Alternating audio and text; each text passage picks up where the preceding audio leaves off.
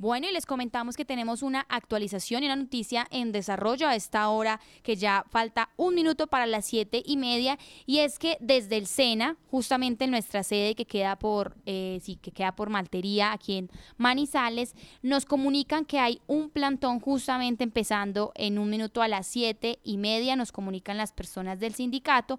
porque además según los reportes, esta actividad es una actividad pues de integración liderada por el COES, el PIT que son, y Sindecena, que obviamente son los sindicatos de este lugar, en el Centro de Procesos Industriales en la entrada principal en el bloque naranja, según ellos, y la voz de Carolina Márquez Marulanda, quien es la presidenta del sindicato Sin Decenas de Caldas, pues nos indican que justamente en este programa, específicamente en el de procesos industriales, pues los estudiantes y los participantes tienen algunas quejas y reclamos con la institución y este plantón que están haciendo es para poder expresarlas y ver si hay respuesta oportuna pues de la institución para que les responda sobre estas exigencias que están haciendo. Escuchemos un poco cuál qué es lo que está sucediendo en el Senas Manizales a esta hora, lunes 29 de enero. Muy buenos días para todos.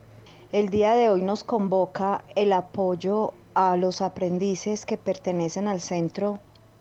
de Procesos Industriales y de la Construcción,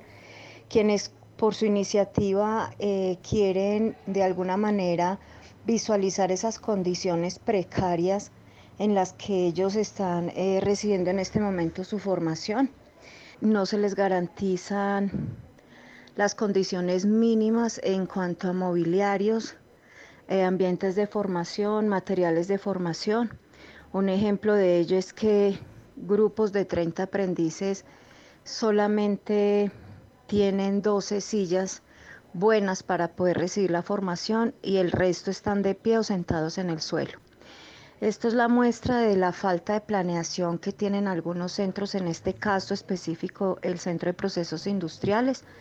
donde se siguen ofertando programas sin previa planeación, sin sentarse de manera juiciosa y poder garantizar esas condiciones mínimas para poder, eh, como lo dije anteriormente, ofertar los programas. Eh, si bien es cierto, se han adelantado gestiones para poder agilizar de alguna manera los presupuestos ante, ante la dirección general, eh, se habla con la dirección eh, de formación profesional, pensamos que el meollo de la situación es esa, que se siguen ofertando esos programas, que se siguen cumpliendo metas, al gobierno nacional sacrificando lo más importante que es para el SENA la formación profesional integral, pero sobre todo de calidad. Muchísimas gracias.